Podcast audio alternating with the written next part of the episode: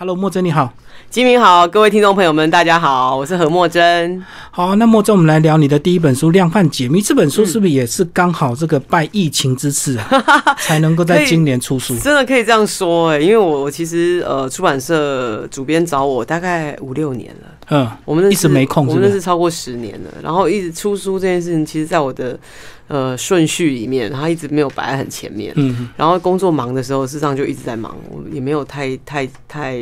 当工作忙的时候，其实我女儿有时候有时候会帮我打字啊，就是她会说：“反正你要写啊，赶快把它打一打。”但是。但是呃，在还在量贩店工作的时候，其实我有点写不出来。嗯，我真的开始比较静下心来，好好的写，是离开量贩店的工作之后。嗯，然后我开始去呃梳理，要爬书吧，爬出自己的这些过去的经验。那其实真的蛮长的，二十年的时间。对。但我会一直觉得，哎，其实这些这些过去的经验都是我呃在脑子里面的事情。就我现在在写这个东西，我现在。大家看到我写出来的文章，其实，在我的脑子里就像昨天发生一样。嗯嗯。然后，甚至我现在出了书，有一些朋友分享啊，记者分享，然后讲一些我跟他们当初工作的过程，我也觉得，哎，好像就历历在目哎。所以，所以我刚当我开始呃，就是呃，还在工作的时候，我写不出来，还有一个很大原因，我一直工作是幕僚。我是发言人，所以其实我我的我被受的训练是有很多东西是公司机密，你不能够说出来。对，因为你在职嘛。对，所以所以这本书其实叫《量贩解密》。我刚开始听到这个名字，我其实是有点害怕的。嗯，我觉得会不会到时候出事啊？会不会到时候会有老东家又出现？对，但是但是我后来我我就转了一个念啊，我觉得从客人的角度，或从消费者角度，或从喜欢量贩店的客人来看，他一定有很多呃，我希望我可以去分享很多从量贩。饭店的经营者或者量饭店的这个工作人员看到的面相，嗯，然后透过这一个一个的故事去解开你可能你可能有有有曾经看过、曾经发现到，然后你有一点点感觉，但是你又说不出来的。对，那透过我这本书，让大家多清楚一点点量饭店到底怎么样吸引你，怎么样去做很多的氛围，怎么样把这个你的口袋的钱，然后能够对掏出来买这个。东西，然后怎么样做，让你做冲动性购买？嗯，对。可是这个量贩店，这个虽然一定要用很多这个行销手法或心理战哦，让你这个顾客多买东西，但是我觉得这本书真的是你二十年来这个很多事情，你愿意主动出击，对不对？才有你今天这个成就。对，其实我我一直我一直是一个很有好奇心的人。对，然后刚好我当初进量饭店的时候，带我进去的那个主管哦，他就很喜欢。新的创意，嗯，然后他也很喜欢给我尝试挑战我，叫挑战我的极限嘛。就是他常常常就会跟我说：“哎，莫生，你试试看这个嘛，你试试看这个。”他有时候我没有做过，哎，我没有学过，对，对对对，他就跟你说：“哎，你肉品课课长他调走了，你去做看啊，你做看。”那我就我其实刚开始一刚开始听到这个指令，你是有点慌的，你就觉得到底我可不可以？但是当他已经比比你更笃定要叫你做这件事的时候，你反而会觉得说，哎，其实是一个我很好的机会啊！为什么不去试试看？因为老板都不怕了，我怕什么？对啊，因为我觉得为什么二十年前很多科员到现在还是科员？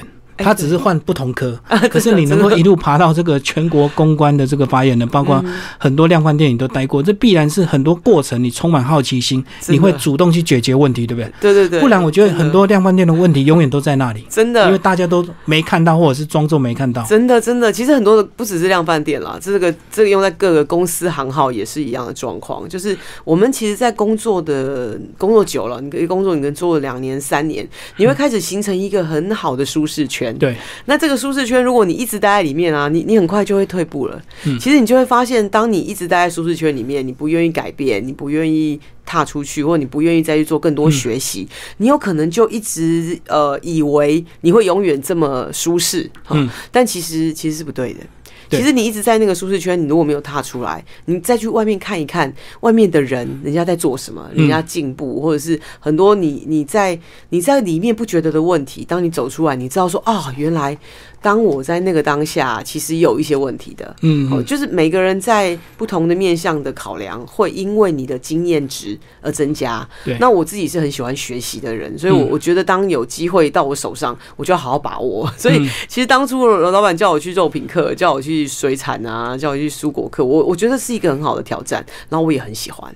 所以很多事情不是说你这个等你心情好，或者是等你有空再做。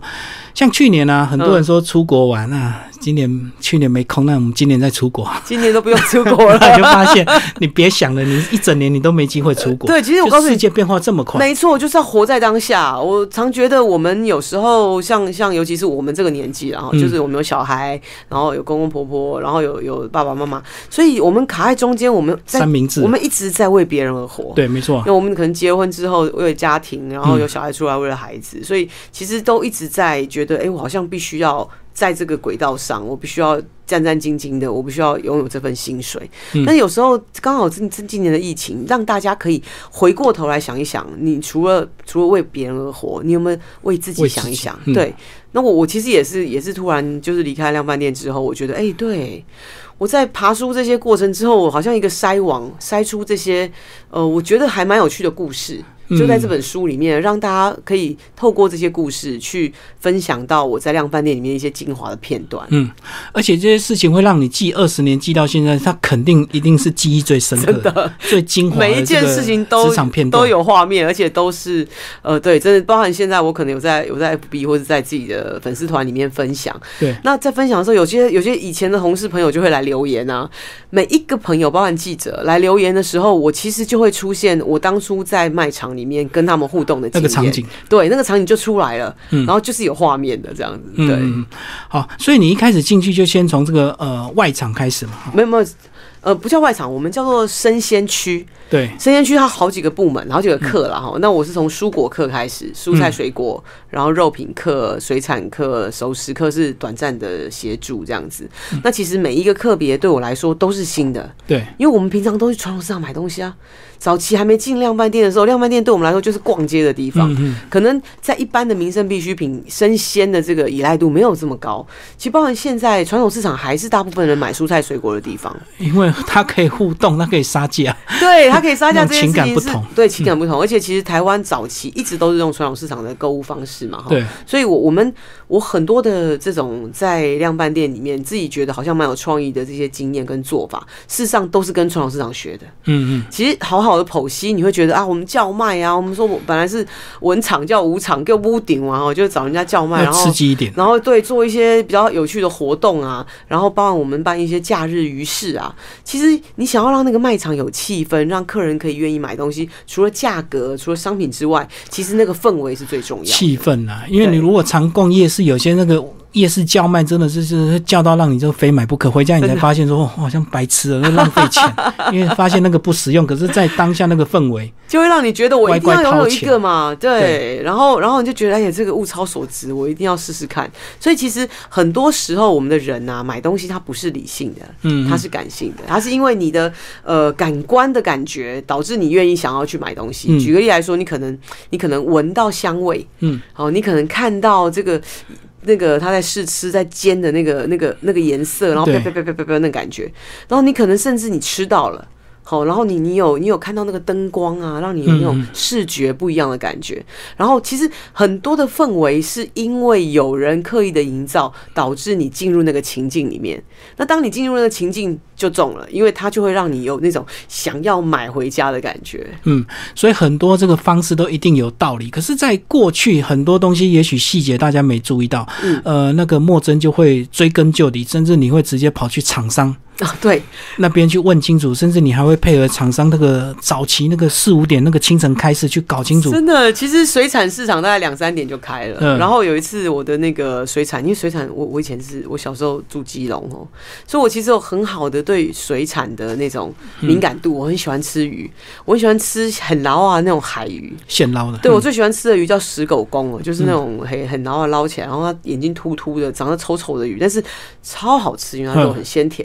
然后，然后我我就是 就觉得不行啊！我卖场不能只卖便当鱼啊，不能永远卖那个那个什么鸡大鱼啊，哈，卖那小小生鲜就对，就觉得好像不不不止这样。嗯，在我的心里面，鱼是很好吃的东西，鱼是很丰富的，种类很多的，怎么会导搞到导到最后，我在我在水产课，然后但是水产课没有没有太多选择，那我就很想要了解这件事情，所以我的那时候厂商来找我，然后我把厂商找来。常常跟我聊一聊，然后他说我就一直问问题，一直问问题，然后一直一直想要从他那边得到一些答案。他受不了我，他就说：“不然这样啦，那个何科长，我跟你约好，明天早上凌晨，我们直接约在水产批发市场现场看。对，现场看。就那天超冷的，你知道吗？我记得那天寒流来，然后我自己跟骑摩托车，我就开始一边路上就咒骂自己，我说神经病啊！何莫生，你那么早，都那么早约这么早，冷的要死，那么早出门干嘛？”但到了那水产市场，我我说真的，那一天是改变我很多，震撼，很震撼，因为我觉得我们我们的我们台湾有这么多很棒的鱼，嗯，不管是那种远洋的、冷冻的，然后那种现流的啊、养殖的，然后各式各样的，其实我们台湾对于水产的这个需求，跟它整个的营销市场，我觉得是很吸引人的，嗯嗯，对，那只是回到量饭店来，我可能要去想一想量饭店的客人喜欢什么，嗯。嗯，所以那时候跟厂商谈的那个合作，我自己。也觉得蛮有成就感的。嗯，就是把这个鱼市的热闹是搬到量饭店就对。对，因为这个确实有些量饭店，他如果没有这些经验的话，他就是要整洁干净，然后清清爽爽。对，有时候适当的。混乱，有时候反而会吸引人家买的冲动，对不对？真的，而且我们因为要做冰台，因为我们那时候员工他们的这个陈列空间都是冷藏冷冻柜嘛，嗯，所以那冰台是我们另外再拉一个台子出来做，所以其实它是需要一点设备的，所以那时候厂商给我很大的协助。那我也从这中间发现说，其实厂商很多潜能，我们的厂商都好棒哦，你知道吗？就跟我们想象的，就是有时候你会觉得我们自己在卖场做久了，就是我讲的本位主义，或是叫理所当然。对，你会觉得说，哎呀，那个秋兄，你会有时候反正你会看不起厂商，你觉得厂商要靠你假钱的感觉。但是，但是你真的好好的虚心的去跟厂商就教，你去问他很多问题，你会发现人家厂商每一个人都是一本书，他就是一个专业，然后他可以从他的专业里面给你很多互动，他有愿意帮你啊。事实上，在你的工作上面是很大的加分。嗯，包括里面有讲到你在蔬果科有那个看到水果，为什么水果的这个整箱上面一定是最漂亮，下面就是稍微小时候小一点。但是我从我小时候，我小时候跟阿妈住，我阿妈哦每天都很早六七点就走路去菜市场。我想为什么你不多睡一点呢？哈，每天都那么早就把我牵去赶早市，对，一定要对他，他一定要最早，然后人家都等于是菜市场都还在准备，他就去挑了。嗯，因为他有个浪兵呐，嗯，浪兵的意思，讲我这个。水果一箱一箱，早期我们台湾水果什么莲莲雾啦，然后芒果啦，哈，很多的水果呢，通常它都有两层到三层。对。然后通常你知道吗？那个第一层叫浪饼，第一层都是最漂亮的，表面的箱子一打开呢，第一层是最最好看的，所以我一定第一层先挑了。第一层挑不到，再挑第二层。但是你相信我，第二层绝对没有第一层漂亮。嗯。然后每每每下愈况，就是你每下一层呢，它的那个 它的那个品质就反而哎。变差了，没错。所以，我我其实当初也不知道，我真的是呃发发现说奇怪，为什么我们这个水果的毛利这么低哦？然后我开始去去把那个跟厂商说，呃，你可不可以让我验一下第二层、第三层？我才发现，哇哦！完全就是另外一个世界哈！你花同样的钱，但是你每一层的品质是不一样的。对，然后你贵的都被先挑，这个大的甜的都被先挑完，然后剩下都报废。对，那报废我就变成没有毛利，甚至要赔钱。所以我其实，在在这中间里面学习了很多，就是你真的从台湾的农业，或从台湾农业的包装，到台湾农业的配送，然后甚至到我们的卖场来，它的这个熟度，其实都有很多很多的这个技巧跟学习。嗯，那也在蔬果课，其实让我。我在卖场上累积了很棒的基本功，我大概知道怎么样去知道卖场的运作，我知道这个怎么样跟厂商沟通，我知道怎么样去做卖场的氛围，我知道怎么样去让客人可以买的更开心这样子。嗯嗯嗯。然后有这个多次呃多种的这个科别的一个经验之后，你后来又调到这个客服部，客服部你里面讲到一些你帮客人处理的一些经验哦。对我我记得我第一天到客服课，我的那个课长，我的那个处长就跟我说：“哎，莫真，我跟你说，我跟。”跟你说，这个客服课啊，就是克服困难的课。嗯，然后，所以我我当初到客服课的时候，就真的是除了卖场营业以外的事情，所有的大家不懂得怎么处理的事情，都会到客服课来。对，所以我就曾经就是有一次找那个我们的助理说，哎，我可不可以要请他帮我。送一个紧急的千层，那如果助理在忙，我就没有办法送嘛。我跟助理都很忙，助理身边都一大堆公文这样，那结果他就一直在被一个电话就是干扰，这样就一直在讲电话。我说不然这样这样，你电话接给我好了，我处理他的事情，然后他才能帮我处理我的事情。结果呢，电话接上来，那个那个阿妈又重复讲一次，然后客人他就说哈，他那个声音啊，他实在睡不着觉啊，因为睡不着觉，说她跟她老公已经已经老公已经两三次带她带她出去外面住饭店哈，然后出去玩两三天两夜这样，但是她回回到家还是没有办法睡觉，她知道前一天没办法睡觉，第二天就打打电话来，嗯，那我就说哎这这事情我其实有点不是那么清楚哦，我就跟阿妈说阿妈，不然这样好不好？我现在上去找你，你告诉我是什么样的情况。那个阿妈就是住在量饭店的楼上，楼上，所以她常常抱怨你们一直有莫名的声音干扰她睡眠。他就是发现说，哎，这个这个莫名的声音到底是从哪里来的？好像他猜测是某一个排风管，但是他看得到，他也不知道到底是哪一个，不确定。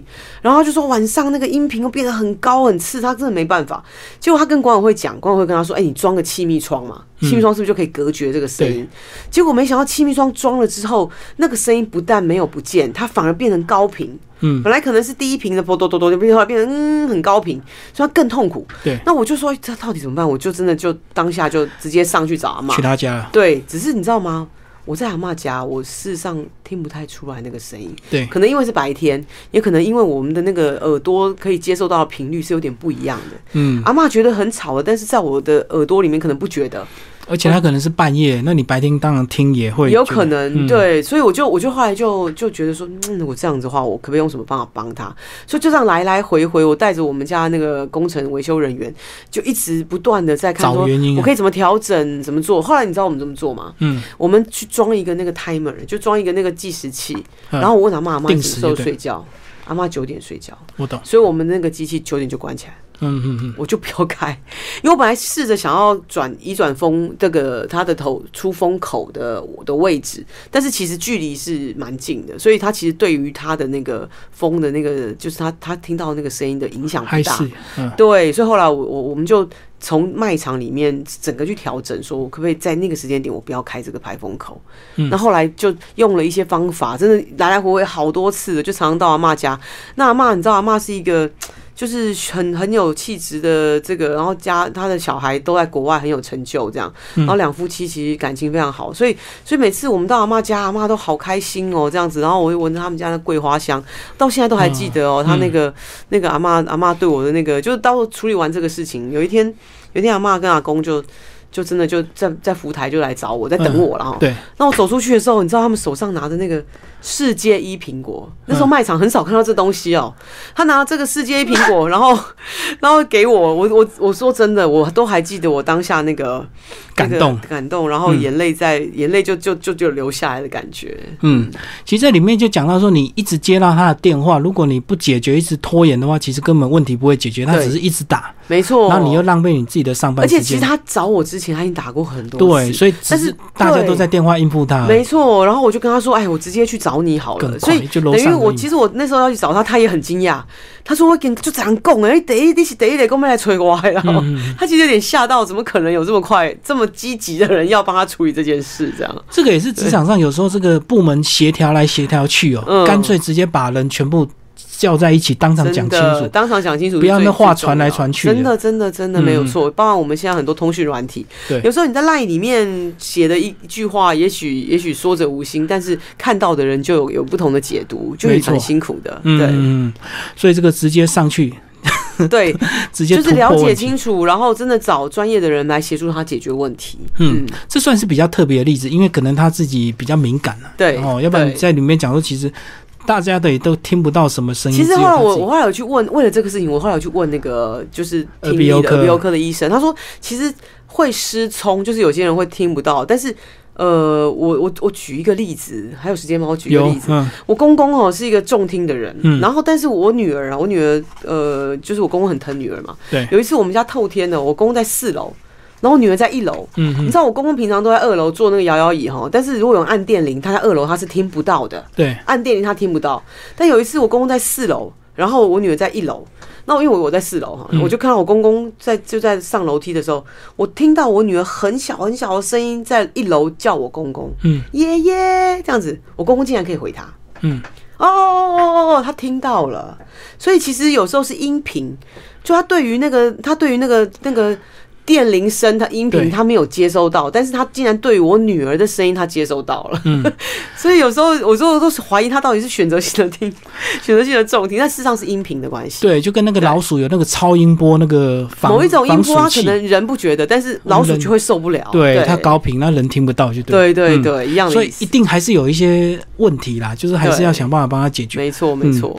好，那后来你又到这个行销部，你的行销部其实有一个非常轰动的呃企划，就是一口。气送了两百台车，而且那时候你们要真的送汽车，真的，然后预算不够，然后其实我们通常预算都是有限的啦，对，那有限的预算，我们当然希望可以做更更多的事。那在这个过程中，我们就，呃，我那时候就一直在想说，其实卖场，我们如果今天跟厂商谈，厂商为什么要给你优惠？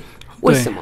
就你在想说，哎，我我们我们我们跟厂商谈，厂商给你优惠，就是一做一次生意，我能不能够做一件事情，是我们可以让这个生意做得更大？对，那我就在想，那我有什么方法可以帮他？嗯，那他可以帮我什么？对，那我的当然，我的我的想法很简单，我的当然就是预算可以少一点嘛。但对厂商来说，我能不能够因为他跟我合作，让他卖更多？嗯，那有个很好的方法是我们那时候想的，就是哎，我可不可以把我的这个卖场的位置拿来作为陈列的空间？对，然后等于我，因为我如果是正品的车，我一定是希望它可以放在卖场入口处，最明显，让每一个对，让每个客人进来都看到。对，那你看，如果当下他把这个卖场的陈列入口处当成是他的一个呃促销的陈列区，然后他的人员可以来跟我的客人销售，他事实上就成为一个很好的展售空间。嗯，那等于我用这个方式，然后让他的人来这里的这个这个合作模式，然后把这个呃我卖场的陈列空间当成是一个租金的这个交换。对，所以用这个方法，我竟然可以跟这个厂商谈到对折。所以我那时候对车子是用半价，是市价的半价买到这台车。车子，那我那时候其实这件事情，我觉得啊，我很有成就感，因为我当下其实提了很多案子给不同的车商，就很多车商都给你打回枪就对了，他就觉得说太夸张，怎么可能啊？对，然后是他他根本对于。呃，他的人员调度，他可能没有那么激动，嗯，因为我们如果他今天希望可以到我的卖场来，他还是必须要有人员的调度，对。那刚好这个厂商呢，他出了这款新车是今年新的，因为厂商这个代理商刚好在台湾成立新的公司，所以还是一个很新，然后很有活力的，就是整个团队带的非常好的一个销售团队，所以他们当初就愿意派人到我们的卖场入驻点，然后顺便推销车，没错。然后等于这个车子在我卖场又可以让客人摸，又可以让客人。看，然后又有人员在介绍，所以对于车商来说，他可以多卖车；对于我的客人来说，哎，我有客人底下背狗爸扣的 Q 这件这台枪哦，对他也是很大的吸引力。嗯，有个梦想啊，就然后那个奖品就在你眼前，然后这个你就会期待你就是会得到这个车子。真的，我跟你说真的，我真的有遇过客人后来没有中奖，跑来骂我，他就说：“我告诉你，我做梦都梦到我有中这台车，为什么我没有抽中奖？”这蛮有趣的。这个就跟乐透一样，如果你都没有。买这个乐透奖金再高你也无感，可是你只要买一张，你就会期待你会中奖，搞不好今晚就是你。对，爸爸买给你。然后后来这个呃行销活动这个爆红之后，其他车厂就主动来找你，这是很奇怪。一开始你跟他讲，他说没有能力，不可能。结果后来都主动。真的，后来他就会变成说，他觉得哎，这是一个很好的模式啊，我们好像也可以学习。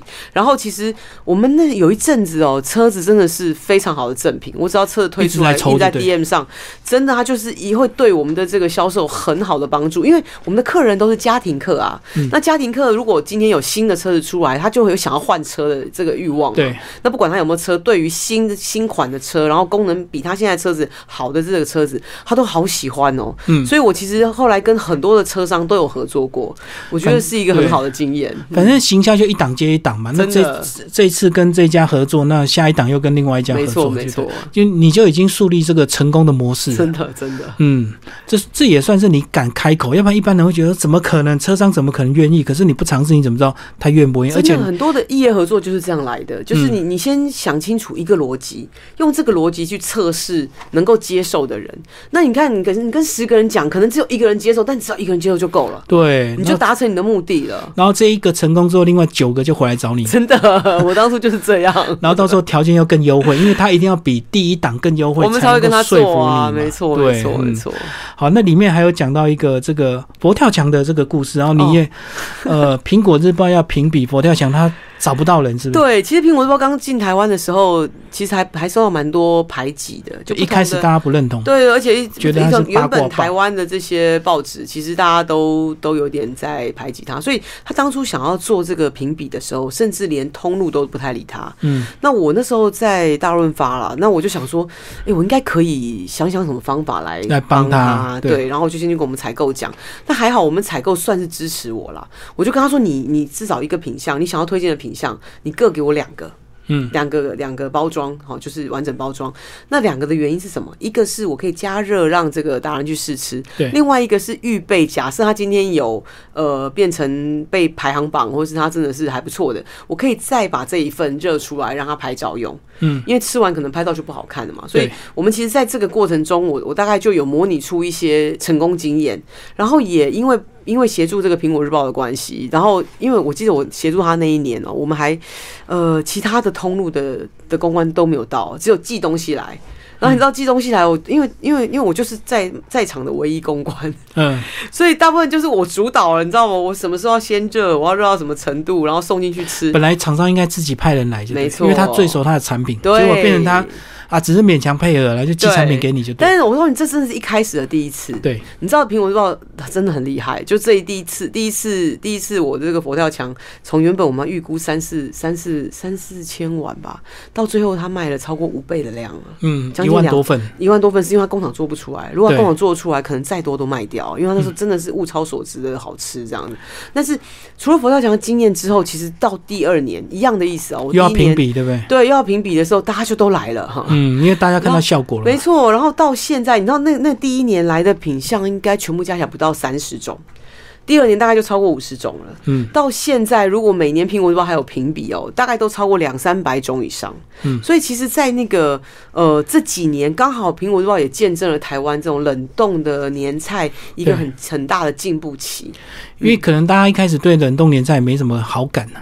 也没有感觉，大家不知道到底好不好吃，不知道技术可以做到它加热之后已经回到那个味道，对，你也不太信任它，然后大家的那个习惯也没有那么的呃，让这个应该讲说。冷冻回温的这个技术也没有那么好啦。嗯，所以我们其实从从这几年也看到，哎，冷冻的年菜越做越好，很多的功夫菜透过这种呃厂商的专业的制造，它反而比我们自己在家里做的好吃。嗯，所以我们在卖场上每年也还会办试吃啊。对，所以里面有写到那个十八金菜。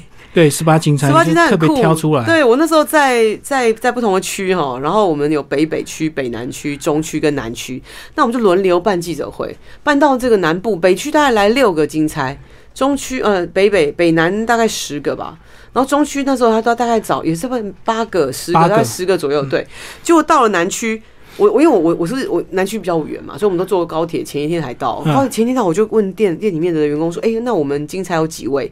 他跟我说有十八位，我说十八位，我没听错，怎么这么多？他说他说没有，我们苏朗我们苏丁啊，我们找所有店里面推荐的，对我们其实已经淘汰掉一些不行的，现在留的都是精英，都很厉害，都很正很漂亮这样。我说真的吗？是这样？好，那我就我就再跟记者当地的记者聊啊，就说哎，我们有十八个金钗耶，你一定要来啊，明天很很漂亮的画面这样子，很盛大这样子。然后那个 那记者就马上就问我说。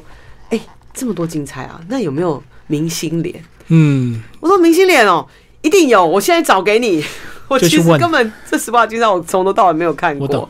然后我就马上做一件事情，冲冲冲冲到他们那个休息室。休息室我先走一圈，然后十八位都看过一次，然后再走一圈，我就找几个我觉得看起来比较有可能有明星脸的，就问他说：“哎，请教一下，有没有人说你像谁？”好，那就就有那金钗就很可爱，他就说。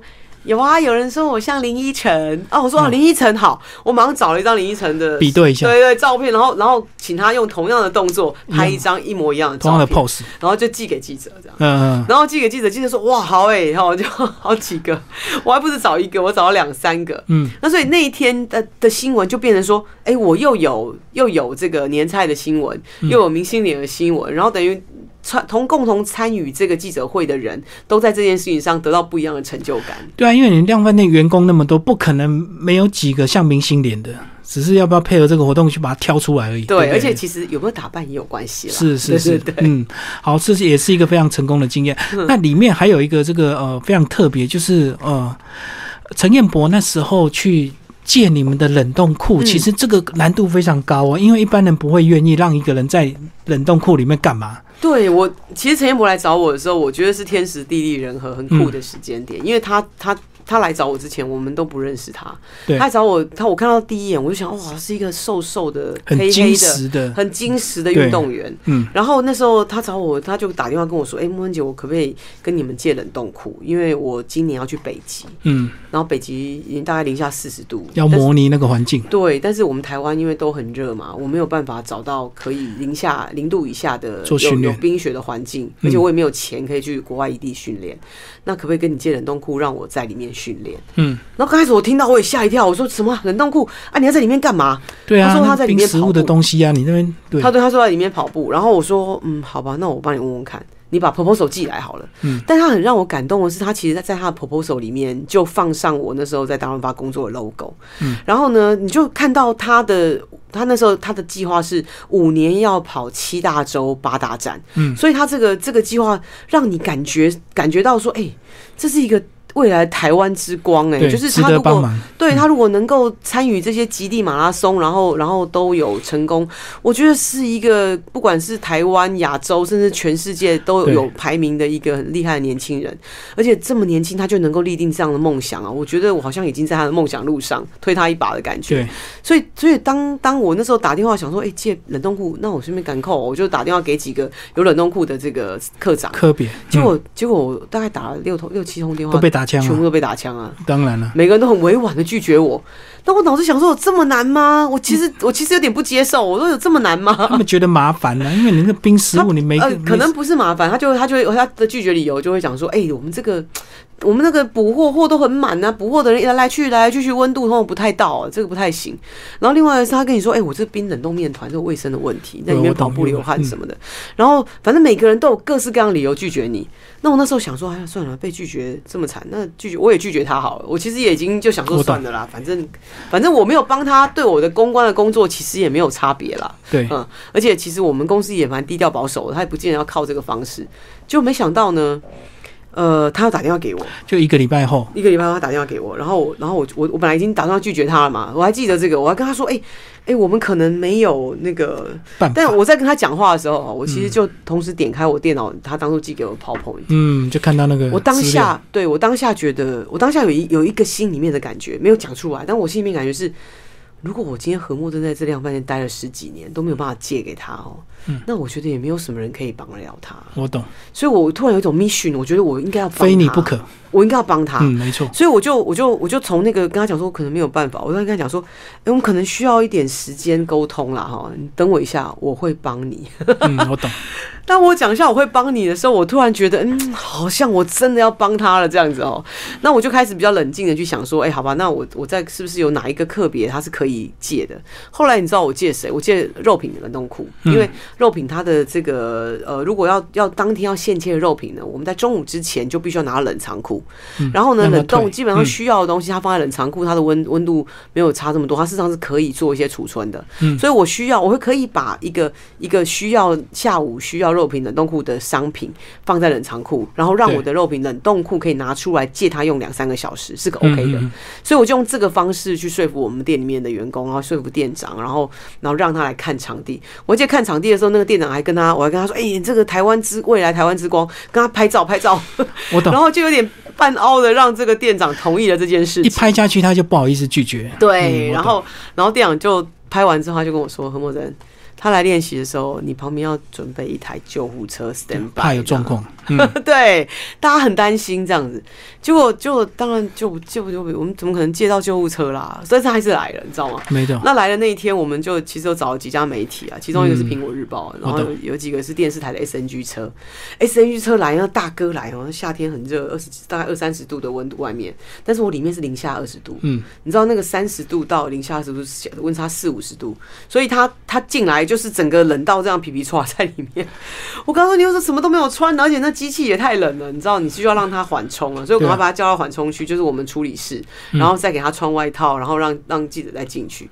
然后我就当天就发现，哎，整个下午那个 S N G 车的那个报道，包含记者在那边拍到一个年轻人在卖场跑步啊，嗯，在冷冻库跑步，嗯，对，然后一直一个下午都在播这个新闻嘛，所以我就发现，哎，那个苹果日报记者一直在接他长官的电话，而且那个记者很可爱，他他可能第一次第一次遇到这么这么重要的大事，所以他就很紧张，他接到电话都是李正站好这样，是是是是，好好好，就我听到他关键字就是。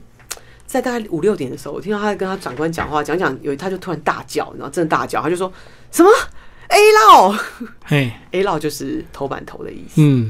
你知道我听到 A 老这两个字啊，我心里面真的是五味杂陈。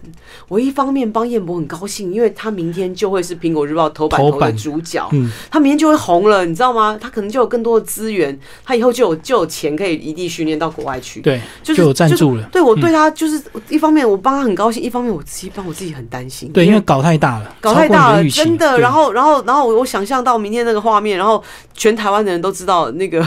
陈彦博在你的冷冻库，在我们冷冻库跑步，然后，然后，然后我的我的那时候我的法国老板，我只我的老板是法国老板，还在法国出差，就是大老板还不知道，但是对店长要赶快，对，但我我就对我就当下在想说，我到底要不要跟大老板说？嗯，所以其实我当下，我记得我那天陪他。陪他晚上应该到了六七点，记者采访完，我回到我办公室，办公室的员工都走光了，就剩我那个位置，然后就开了我的灯，就头上那盏灯，然后亮亮，然后，然后我就开始打电话。所以，我其实我记得我那一天哦很紧张，我整个晚上没睡。我要回家的时候，我开了车，在那个在那个经过那航楼得，我还摇下车窗，跟那土地公爷爷说：“土地公爷，拜托你让我明天很顺利，明天顺利平安就对。”对，所以他后来隔天我们就安排他下午受访嘛，然后我还跟他说。哎，你在那个地下室等我，我我有公关便道，我带你走，这样我很怕记者 遇到他就先访了，这样。哦，因为隔天头版之后，很多电子媒体就会追访，对，就要联访，没错没错，大家看到报纸报道了，所以大家都想要报道，所以当天我们是约下午两点，但他早上他一个早上的电话他就爆了，嗯，陈彦博手机电话就整个大爆，大家都想要抢先嘛，对，结果没有想到我在之前我就曾经约了那个中午还有一个会议。我中午十二点的会议，我到一点半才结束。我是急急忙忙从那一点半结束会议回来赶这个陈彦博的记者会，赶两点的联访，两点联访。然后，然后我赶快冲到陈彦博那个那个地下停车场，我跟他说：“哎，等下就开始跟他交代，等一下，等一下顺顺序是什么？我跟你说什么，你就跟着我一个动一个指令一个动作，然后走走走。然后陈彦博呢，手上各拿着一袋那个他的他的这些装备装备，然后带着，然后很很重很大一包，然后他就提着嘛。那我就穿着高跟鞋，然后就带着他就走走走，就往前走这样。”一，因为我们坐电梯上来，电梯上来门一打开，我就看到哇，这个电视台一群然啊，一群排好了，排好了在那已经准备。那我的我的习惯就是看到记者，我会小跑步啊，因为你让人家等不好意思嘛，你就走快一点。我走走走，往前走三四步，回头看到，我发现他们冷冷的，没有跟过来啊，没跟上。对，然后我就我就回头跟燕博说，燕博。燕博，我当我回头的时候，我我跟你说这一幕我一辈子都忘不了。燕博他他手上两两个手各拿一个很大的装备，还在电梯里面，然后看着我，然后看着那些媒体，他他整个人愣住，然后我懂，然后就是有点尴尬的笑，这样，有点笑不出来，就很很很很很，他有点那种不知道我手足无措的感觉，然后我觉得手还有微微发抖这样。然后我我说我，然后但我脑子想说，这这孩子就要红了，你知道吗？今天开始他就成为一个家喻户晓的人了。然后我就跟燕博说：“燕博，走啊，走啊，有何莫真姐在这里靠着啊，让你靠着，对，走走走，等下你就跟着我就好了。”嗯，所以其实当下当下那个过程，到现在想起来就就很。就历历在目，感觉到就是才刚发生的事情一样。对，而且那个时候，其实你把他拒绝掉是最简单，也不会造成一些店长的一个困扰。可是你决定帮他克服了一些问题，确实你是他当时一辈子的一个贵人，一直到现在都是哦。没有，不不要不要这样说。其实我觉得是后来互相啦，互相就像对，就像我我这次写书，我就把这个故事有先寄给他看，然后然后也跟他就是又聊了一下，然后他也成为我的推荐人。那我也觉得其实他就是一个一个一个。真的从从以前到现在建立起来的一种一种革命情感、互相的关系，对。然后像他去年呃演的那个出发的这个电影，这个纪录片嘛，然后也上映。其实我们也也做了很多场包场，他的每一场电影包场，我进去看都看到哭，就没有一场不哭的。嗯，因为你跟他有过去那一段。他刚开始还没红之前的那个情感，没错，对。所以其实因为因为因为我记得那时候他来的时候，他的他的体脂肪只有三。嗯，我还看到他，他包包行里面拿出来一包花生，因为花生是高热量的东西，他等于是用花生在补充他紧急补充他的热量，让他很快的可以有这个恢复能量，对，恢复能量。所以我那时候就想说，我我他来这里，我我用什么方法可以让他就是让他体能好一点？所以我记得我还那时候就是买了牛肉，然后拜托我们店里面员工拿了一个那个试吃盘帮他煎。煎出来，然后让他吃。就是在跑步的时候，对，跑步结束后，就是整个那天最后一天结束的时候，就大家都都离开了，然后我们就留下来，然后帮他，就是等于是庆祝他最要去比赛了，得出关就对，对对，出关要去比赛，真的真的，然后然后煎了一些牛肉给他吃啊。我觉得这个这个人跟人的互动啊，在这些小小的点点滴滴的记忆里面，其实他都都埋在我们心里面啊。对，啊，他那一次的成绩怎么样？呃，他在他在北极的时候，他是去参加四十二，大概就是全马。嗯，但是北极是一个零下四十度的地方，其实他在最后，我记得是一公里还是两公里的地方，他是一直不断的，就是已经有有那个几乎要昏迷的状态，虚脱就是对，而且他一直跌倒。嗯，就他已经没有没有办法，我懂，有有自己的那个重心，然后他的他的方向感跟平衡感已经已经失去，但是他其实已经快要看到终点了。嗯，然后我看到那个就是我后来看到是照片，因为我们其实没有人跟着他去嘛，对，看到后面那个就是主办单位 PO 的照片，他是一直跌倒，一直爬起来，一直跌倒，一直爬起来。其实我觉得他的命是救回来的。嗯，他到最后跑到终点的时候，整个人是就是是被抬到那个医护室，然后躺了两三个小时，才慢慢的比较好一点。他等于是在一个很低血糖的状态达到终点的，所以。我觉得成绩已经不重要了，他到底是冠军、亚军、季军，他能够完成，然后能够带着台湾的国旗在那个终点啊！我现在想到那画面都还觉得很感动。嗯嗯嗯，当然后来成绩就越来越好了哈，所以他那时候等于是一开始他的一个这个初比赛，五年七大洲八大战对燕博来说是一个很重要的呃超级马拉松的经验的累积。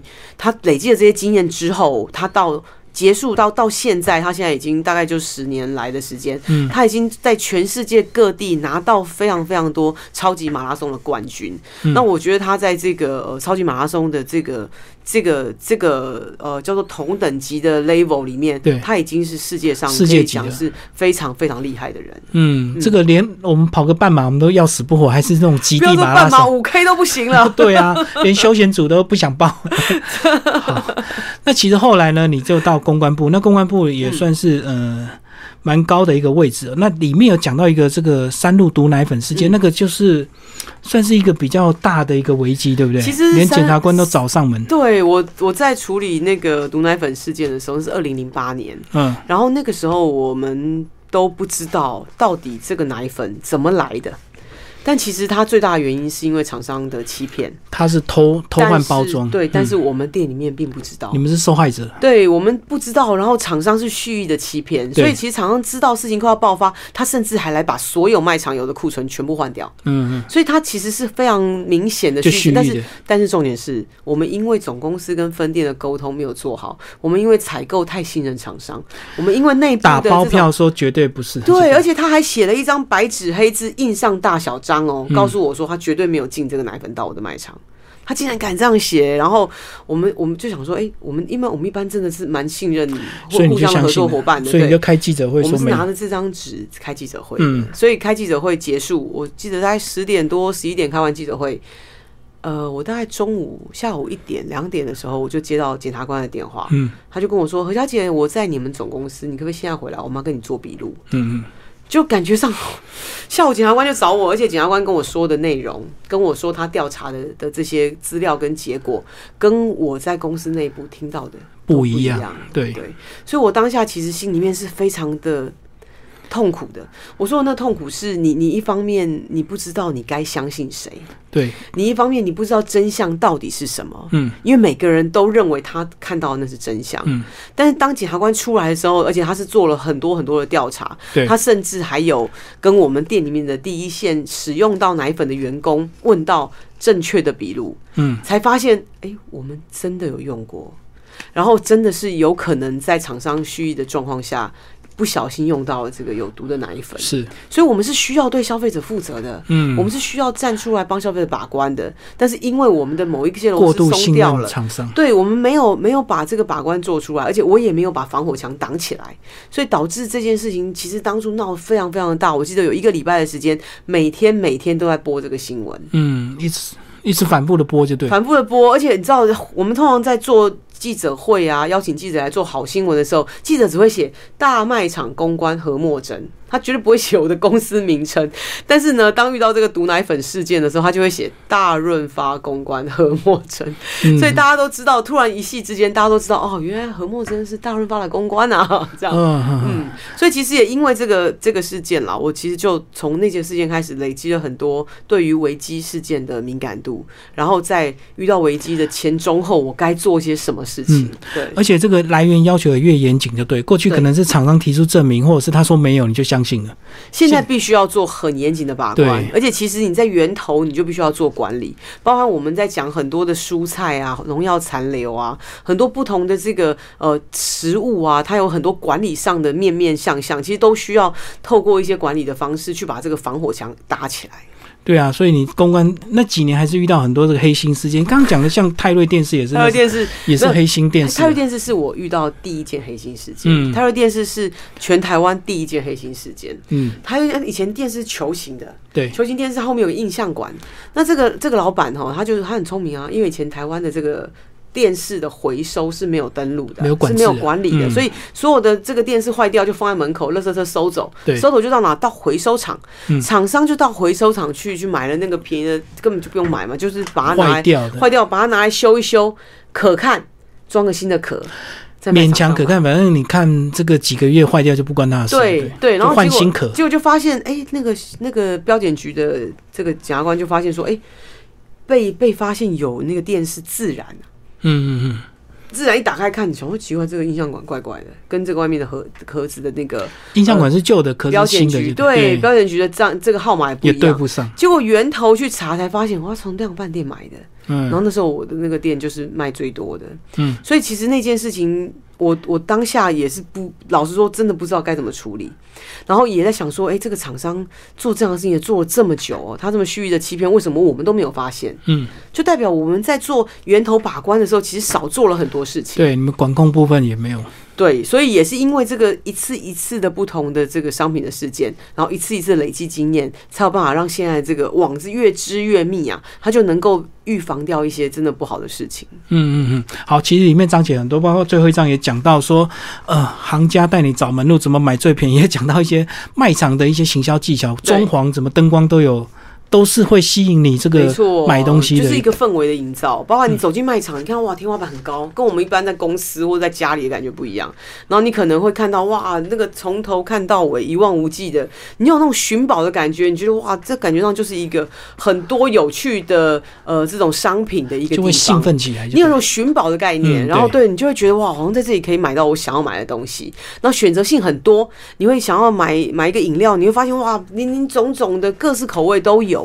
所以在量贩店买东西会让你有一种幸福的感觉，嗯嗯，你会觉得哇，好像就是我想要的在这里都可以得到满足，对。而且有时候你知道，爸爸假日带着带着一家人到那个量贩店去买东西，小朋友跟你说：“哎，爸爸，我要买这个吗？我买这个。”你那个爸爸在付钱的当下，你觉得我有存在值、存在感，你知道吗？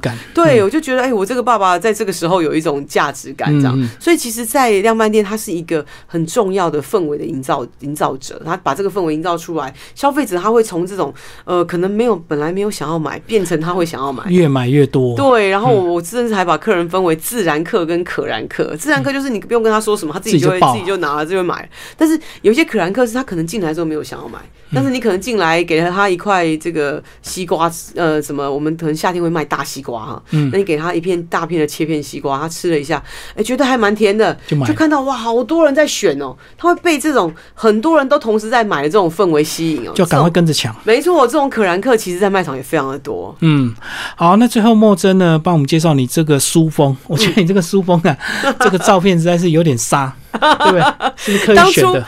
当初呢，其实一直在想说，哎，其实就是如果一个一一开始的初衷是何墨真在讲量饭店的故事，嗯，但是就弱弱的，但是感觉比较温馨。那现在就比较杀，对。但我后来后来呃，我的我的主编就就想说，哎，其实如果从从我从量饭店的角度来看，从量饭店的一个从业人员的角度来看，我能不能够做一个帮大家去解开心里面很多答案的疑惑，就比较犀利一点。对对对，然后用解密的方式来做。所以当初拍这个照片的时候，他就跟我说：“哎，莫文姐，你就想象一下，你是穿着 Prada 的恶魔好了。” 我就说：“嗯，好，就来了。” 所以当下其实那个那个就像就像基米一样，你自己常常有时候我说：“哎，你怎么没有笑？”其实你觉得你有笑，对不对？你已经有一点点笑容，但是你并没有。就是没笑，开怀大笑，对，没错，对，那这个这个表情其实大概也就是这种感觉，所以是告诉大家说，这个是专家带你这个解密这个量贩店这样子，对，就想要想说，我可以让大家理解一下，从量贩店工作的角度，然后从一个可能叫公关发言人的角度，可以让你理解更多量贩店为什么这么畅销的秘密。好，今天非常谢谢何墨真为大家介绍量贩解密，然后方言文化出版，谢谢，谢谢。